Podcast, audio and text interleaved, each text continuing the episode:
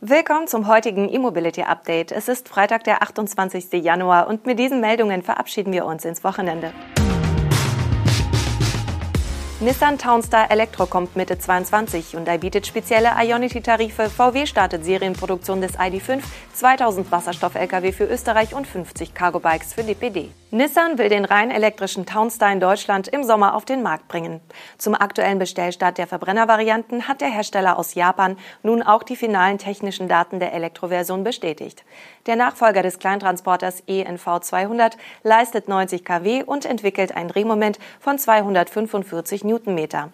An Bord ist eine 45 Kilowattstunden große Batterie für eine Reichweite von bis zu 300 Kilometern gemäß WLTP. Übrigens führt Nissan mit dem vollelektrischen Townstar erstmals auch die CCS-Schnellladetechnik ein. Bisher hatte Nissan auch in Europa seine Elektrofahrzeuge mit CHAdeMO-Anschlüssen ausgeliefert. Per CCS kann der elektrische Townstar nun mit bis zu 80 kW an Gleichstromladesäulen geladen werden. Für das Laden mit Wechselstrom verfügt der Townstar über ein Bordladegerät mit wahlweise 11 oder 22 kW.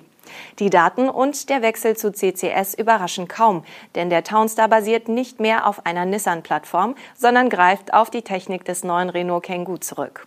Nachdem Nissan sein Werk in Barcelona geschlossen hat, wird der Townstar zusammen mit dem Kangoo in Frankreich gebaut. Als Benziner kann der Townstar ab sofort bestellt werden. Die Preise für die Elektroversionen des Nutzfahrzeugmodells und der Privatkundenvariante sind noch nicht bekannt. Hyundai hat im Rahmen der Beteiligung am Joint Venture Ionity nun für seine E-Auto-Kunden günstige Preispakete mit reduzierten Stromtarifen in dem Schnellladenetz angekündigt. Die Konditionen weichen jedoch vom Ladedienst der Schwestermarke ab. Kia hatte bereits im April 21 seine Sonderkonditionen für EV6-Kunden vorgestellt. Wie bei Kia gibt es auch bei Hyundai zwei Pakete, die Flex und Easy genannt werden. Bei Charge My Hyundai unterscheiden sich diese beiden Tarife allerdings nur in den Konditionen für reguläres AC- und DC-Laden. Bei Ionity wird standardmäßig der bekannte Ad-Hoc-Preis von 79 Cent pro Kilowattstunde aufgerufen. Ergänzend bietet Hyundai künftig das sogenannte Premium-Paket. Für beide Tarife können die Kunden für eine monatliche Gebühr von 13 Euro an den Schnellladestationen von Ionity vergünstigt laden. Und zwar für nur 29 Cent pro Kilowattstunde. Das Paket ist für alle Kunden von batterieelektrischen Hyundai-Modellen verfügbar. Allen Kunden, die einen Hyundai Ioniq 5 bestellen, schenkt Hyundai Motor Deutschland ein Jahr lang die Grundgebühr für das Ionity Premium-Paket. Das Angebot gilt sowohl für künftige Käufer als auch für Kunden, die schon einen Ioniq 5 besitzen oder bestellt haben. Übrigens wird die aktuelle Rückrufaktion für den Hyundai Ioniq EV wegen eines Elektronikfehlers in der Antriebssteuerung deutlich ausgeweitet. Laut KBA sind davon 4.344 Fahrzeuge allein in Deutschland betroffen. VW hat in Zwickau nun offiziell mit der Produktion des ID.5 und ID.5 GTX begonnen. Die beiden Fahrzeuge auf Basis der MEB-Plattform wurden im November 2021 präsentiert. Damit ist nach Angaben des VW-Konzerns auch die Transformation des Fahrzeugwerks zum reinen E-Auto-Standort vollständig abgeschlossen. In diesem Jahr soll die Produktion von 180.000 Elektroautos aus dem Vorjahr übertroffen werden. Zumindest wenn es genug Halbleiter gibt. Wie Volkswagen angibt, ist Zwickau damit die weltweit erste Großserienfabrik eines Volumenherstellers, die vollständig von Fahrzeugen mit Verbrennungsmotor auf Elektroantrieb umgebaut wurde. Damit meint Volkswagen natürlich nur bei gleichbleibenden Besitzverhältnissen. Denn die reine Elektroautofabrik von Tesla in Fremont war einst auch ein Verbrennerwerk des Volumenherstellers Toyota. Und im Premium-Segment wurde dieser Schritt ebenfalls schon vollzogen, etwa beim Audi-Werk in Brüssel. In Zwickau werden nun sechs Modelle der Marken VW, Audi und Cupra auf Basis des modularen E-Antriebsbaukastens gefertigt. Konkret sind das die Modelle Cupra Born, Audi Q4 e-tron, Q4 e-tron Sportback sowie von Volkswagen der ID3, ID4 und nun eben auch der ID5. Von den MEB-Modellen wird in Europa nur der Skoda Enyaq nicht in Zwickau gebaut. In diesem Jahr wird zudem die Produktion des VW ID4 auch in Emden sowie im US-Werk Chattanooga folgen, ebenso wie der Produktionsstart des VW ID Bus in Hannover. Die Überlaufproduktion des ID3 soll ab 2023 auch in Wolfsburg als Teilfertigung und ab 2024 als Vollfertigung erfolgen. In Zwickau hat VW seit 2018 rund 1,2 Milliarden Euro in den Umbau investiert.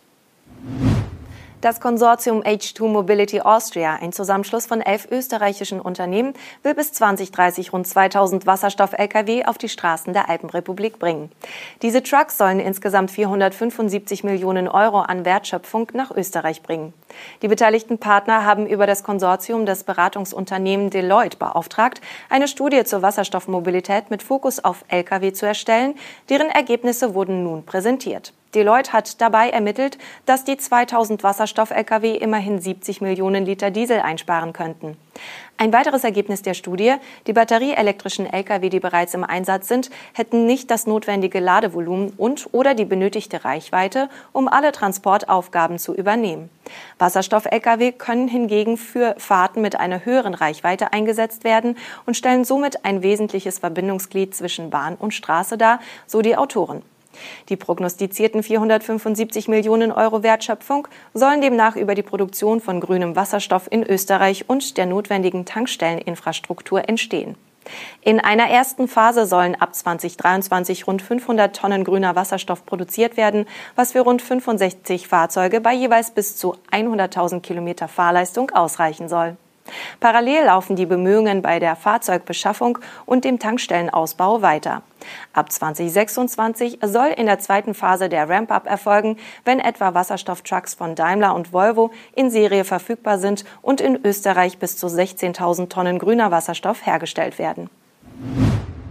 Ein paar Nummern kleiner geht es in Deutschland zu. Der E-Cargo-Bike-Hersteller Ono Motion und der Paketdienstleister DPD verstärken ihre Zusammenarbeit in der emissionsfreien Paketzustellung.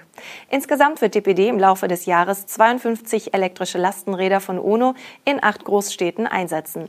Zwei Exemplare DPD bereits in Berlin im Einsatz. Der Rollout der 50 neuen Räder in Berlin und Dortmund ist bereits im Gange.